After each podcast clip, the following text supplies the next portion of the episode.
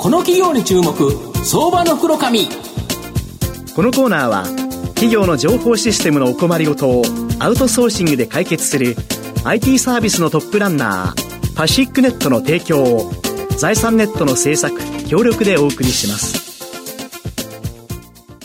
ここからは相場の福の神財産ネット企業調査部長、藤本信之さんと一緒にお送りします。藤本さんよろしくお願いします。毎度、相場の福の神こと、藤本でございます。まあ、日本は少子化っていう形で人口が少し減っていくということで言うと、日本マーケットっていうのは基本的には縮小マーケットであるという会社が多いんですけど、今日ご紹介するところはですね、日本をマーケットにしながらですね、まあ、大きな成長、この成長市場である今後10年間ぐらいは成長するですね、マーケットの会社ご紹介したいというふうに思います。今日ご紹介するのが、証券コード7743東証プライム上場シード代表取締役社長の浦壁正弘さんにお越しいただいています。浦壁社長、よろしくお願いします。よろしくお願いいたします。シードは東証プライムに上場しており、株価今583円、1単位6万円弱で買えます。東京都千代田区神田錦町に本社があるコンタクトレンズの大手メーカーです。まあ今ご紹介したように、御社はまあコンタクトレンズの大手メーカーということなんですが、現在の主力商品は1日使い捨てワンデーのコンタクトレンズということなんですが、そうですね。あの、今、全般的に使い捨てが一番でありまして、うん、えっ、ー、と、全般、あの、我々の出荷するうちの大体85%ぐらいが一日、あの、何らかの使い捨て、うん、その中の70%以上が一日使い捨てという形になってます、うん、なるほど。で、長期間使える、いわゆるハードルのコンタクトレンズから、この徐々に使い捨ての期間が短い製品に移行してるっていうことですか？そうですね、もう日本はかなり移行しきっておりまして、うんうん、多分あの諸外国と対比でいうと、あと10%ぐらいは上がる余地があるかなと思います。8割ぐらいの方が1日使い捨てっていうのが、うん、まあ、できるパターンかなと思います。なるほど。やはり使い捨ての方が使いやすいとか便利っていう感じですか？ええー、あの、まず、あの、消毒だとかですね、洗浄だとかっていう、その、まあ、手間がいらないというのがありますし、えっ、と、そういう面でいうと、まあ、使いやすいですし、かつ、そう、捨てやすいというのもあろうかなと思います。なるほど。あと、御社、今、付け心地の良さにこだわった製品。まあ、これが人気だそうなんですけど、はい、これどんな製品なんですか？えっ、ー、と、あの、まあ、当社の主力製品は、あの、ワンデーピアの潤いプラスっていうシリーズで。潤いプラス。はい。で、これは、まあ、あの、あの、非常に潤い成分を、天然保湿成分であるアルギン酸だとか加えまして、はい、まあ、昆布と同じ成分ですね。はい。昆布、ぬるぬるってことですよね。あの、まさか、まあ、の、ぬるぬるが言ってみれば潤いを元を作っているということがありまして、えっ、と、そういう意味で言うと、人間の体に優しい自然素材ということと、えそういう潤いを与えるような、あの、まあ、あの、その他の、あの、支える物質が入っておりまして、うん、えー、長い間つけ心地がいいということで、うん、それを禁止、遠視、乱視、うん、そして遠近療養という展開をしております、な最近やはりこの遠近療養、これ、普通のコンタクトレンズより、やっぱお値段も高くて、逆にだけど、使われる方が増えてるとか。あの今、日本のの人口のピラミッドで言いますとですね、はいはい、10代で初めてコンタクトレンズを使われるような17歳のぐらいの層、15歳ぐらいの層よりもですね、はいはい、40代から50代の層の方が人口のピラミッドは高いんですね。多いですよね。はい、でそうすると、そこのコンタクトレンズユーザーっていうのが、大体、あの、禁止を競争している方のですね、うん、女性だと半分以上、うん、男性でも3割ぐらいはいるってことを考えてみると、うん、この方に眼鏡だとか、ね、他のものに戻らずにですね、そのままコンタクトレンズで、まあ、老眼になっても使い続けていただけるっていう方が市場が大きくて、かつ単価が高いっていう問題があります。ですからそういう面では伸びてるっていうことになります。なるほど。で、少子高齢化で、やはり先ほど日本人口減少してるんですけど、コンタクトレンズ市場は年率数パーセントで今までも安定成長しており、今後10年間くらいはこの成長を期待できそうだとはい。まあ、あの、去年、あの、コロナからの脱却っていうことで結構、うんうん、あの、飛び跳ねたことがあったんですけど、うん、業界全体で見ても出荷額ベースで大体8%ぐらい去年増えてます。はいなるほど。はい。で、これは増えてるのは、まあ、二つ要因があってですね、うん、まあ、広く言えばその活動が、あの、活発だったってこと、底辺のものをちょっと、え、覗いてみますと、やはり、あの、まあ、あの、遠近療養だとか、高付加価値のものが必要な年代の方が増えたということが一つと、もう一つは、あの、若年の禁止がすごく問題になってます。これはまあ、スマホだとかゲームだとかですね、タブレットだとか多数のも、そのギガスクール構想等もあると思うんですが、え禁止になられるお子さんが今、小学校の中学年から、もしかしたら低学年にも及んでるっていう状態になっておりますので、そうすると早くなったお子さんを、眼鏡をしないで、あの、昼間過ごせるようにですね、あるいはコンタクトレンズしないで済ませるように、夜夜、あの、ハードのコンタクトレンズをしていただいて、昼間は裸眼で過ごすというようなコンタクトレンズも増えておりますので、まあ、これ、あの、やっぱり付加価値が高い、あの、処方医療機器になりますから、当然お値段も、あの、増す形になりますので、我々からすると、近視が全体に増えている。で、度数が全般的に上がっていると。で、あとは、老齢化された中においても、コンタクトを使いていただけるようなテクノロジーも進化してきて、で、使われる方もまたいらっしゃるってことで、まあ、帯で言うと、その、なんていうんですかね、長さが長くなり、えっ、と、かつ、その、高さが上がってきてるってことで、人口が減るよりもそちらの方の効果が、大体2029年から30年までは、あの、勝るだろうというふうには思っておりますので、まあ、日本が、というと、まだ7、8年ぐらいはですね、え高付加価値を中心として、え枚数は落ちるかもしれませんが、価格ベースでいうと上がっていくという市場だというふうに思います。なるほど。まあ、先ほどおっしゃったように、コンタクトレンズっていうのは、起きてる間に、まあ、普通つけて、目を矯正してくれる医療機器とい。う認識なんですけど、御社では寝る前に、目目に装着して、はい、寝てる間に角膜形状を変化させ、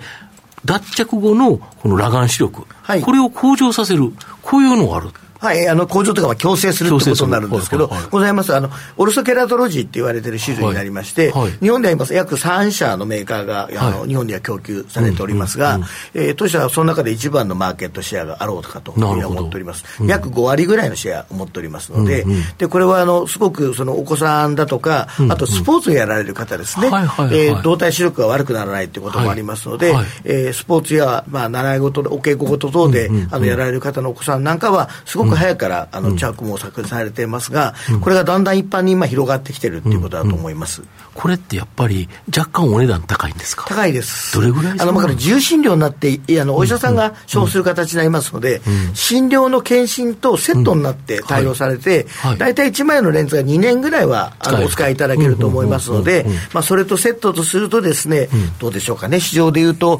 14万円から17万円ぐらいの間が平均的なお値段という。はい。ただ、物のお値段だけじゃなくて、そういう、まあ、アフターケアも含まれた、あの、お値段ということになろうかと思います。うん。これだけど便利でいいですよね。はい。あの、私どもが子供の時には全くなかった技術なんで、ね、そうですよね。今のお子さんからするとすごく便利なものがあるかな夜寝てる間につけとけば、はい、で、朝それを外して、その、その、要は裸眼のままで、はい、えー、ちゃんと視力があるということですよね。そうです。で、あの、子供の場合には角膜がまだ柔らかいので、うん。はい、そういう意味で非常に矯正の立ち上がりも早いっていう問題がありまして、はい。はい、あのこう言っちゃうんですけど、まあ、ここにいらっしゃる大人の方々はですね、うん。うん、若干お時間が要しますし、なるほど、なるほど。だいぶ年齢経ってますからね。えーと、もしかしたらですね、それほど素直じゃないかもしれません、角膜なるほど。で、あと、効果の知見、これ、えっ、ー、と、他の効能というのも何かあるんですか？はい、これあの、日本で約10年ぐらい使われている中でですね、これをしている間、近視の進行が、うん、あの、ただ眼鏡だとか、かで矯正している場合に比べてですね、緩やかになるんじゃないかっていう観測報告がいくつか行われておりましてデータが出てきたと、はい、海外の方でもあの同じように報告されてます、で、えー、と今に複数のメーカーが、その新しい効果を立証するっていうことで、はえ当社も含めてですけど、えー、いわゆるオフィシャルな治験を開始しておりますので、まあ、2、3年のうちにはですね、その結果が出た後は、まあ、厚生労働省との協議を、認可を踏まえてですね、正式に認められると、えー、禁止の進行の抑制にも効果があるということになるので、あの一定以上の近視が高くなると、うん、まあ、40代、50代になった時に網膜剥離だとか、白内障だとか、緑内障だとか、こういうようなものになる確率がどんと上がるんですね。えー、で、かつ、あの、知りやすさも上がってまいりますので、うんうん、そういう意味で言うと、長い、人生が長くなる中でのフレイルっていうことを、うん、えー、手前のところで、あの、一定程度に抑える効果もありますので、単に視力が矯正される以上の、えー、まあ、長い目で見てのあの目の健康やあの人間のその生活を担保できるっていうふうにつながると思ってるので、うん、まあ、あの非常に社会的意義のある商品だと思います。なるほど、まあ、この番組、多分お子さん聞いてること少ないと思うんですけど、はい、お父さんが聞いてる、お母さんが聞いてるっていうのは多いと思うんですけど、はい、その場合、気になったら、御社の場合、どうやって検索したら出てくるんですか、えーとあの